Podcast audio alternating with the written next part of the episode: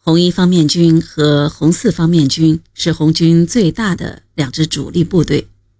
两军会合后，总兵力达十万余人，力量集中，士气高昂。本来这是大力发展革命形势很好的机会，可党中央与红四方面军主要领导人张国焘在战略方针和战略方向上又发生了重大分歧，党和红军的命运。又一次面临着严峻的考验。在这一斗争中，林彪又表现出某种程度的摇摆。还在一九三五年六月十六日，中央就致电四方面军总部和张国焘，提出今后红一、红四方面军总的方针应该是占领川陕甘三省，建立三省苏维埃政权。毛公会师时。毛泽东也曾指着地图向红四方面军指挥员讲述了中央的战略意图，明确指出，今后一四方面军的行动方针就是北上抗日，建立川陕革命根据地，促进全国抗日高潮的发展。之后又连电张国焘，阐明中央的方针。中央的方针就是北上抗日的方针，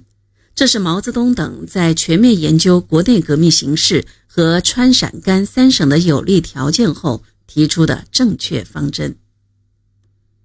可是张国焘一开始就对中央的方针采取了反对的态度，另提出了一个与中央背道而驰的方针，要组织远征军进占青海、新疆，如有困难。暂时向南进攻，为统一战略方针，中央电召张国焘立即到茂功，以便商决一切。二十四日，党中央率领中央红军北进到两河口。第二天，住在茂县的张国焘骑马带着秘书长黄超等和一队骑兵卫士，威风凛凛地来到两河口。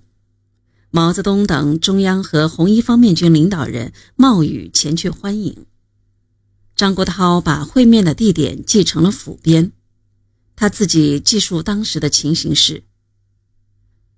六月的一天下午五时左右，在离府边的三里路的地方，毛泽东率领着中共中央政治局委员们和一些高级军政干部四五十人立在路旁迎接我们。我一看见，立即下马跑过去，和他们拥抱握手。久经患难，至此重逢，情绪之欢欣是难以形容的。毛泽东站在预先布置好的一张桌子上，向我致欢迎词。接着，我致答词，向中共致敬，并对一方面军的艰苦奋斗表示深切的慰问。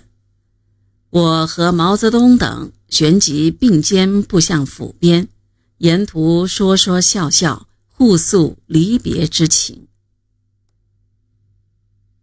说起来，这次见面的中共高级领导人中，只有毛泽东和张国焘参加过党的一大，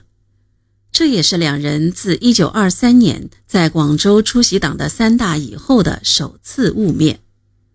肥头大耳、红光满面的张国焘与身材瘦削、颧骨突出的毛泽东形成了鲜明的对照。六月二十六日起，中央在两河口召开了三天的政治局扩大会议。由于大多数同志的坚持，张国焘也不得不假惺惺地表示同意北上方针。会议通过的关于一四方面军会合后战略方针的决定，明确我们的战略方针是集中主力向北，在运动战中大量消灭敌人，首先取得甘肃南部，以创造川陕甘苏区根据地。二十九日，政治局常委会议决定增补张国焘为军委副主席。军委根据两河口会议精神，制定了松潘战役计划，准备趁国民党堵截部队刚到松潘、立足未稳之际，迅速坚决地占领松潘，并控制松潘以北及东北各条道路，保证主力红军的北上。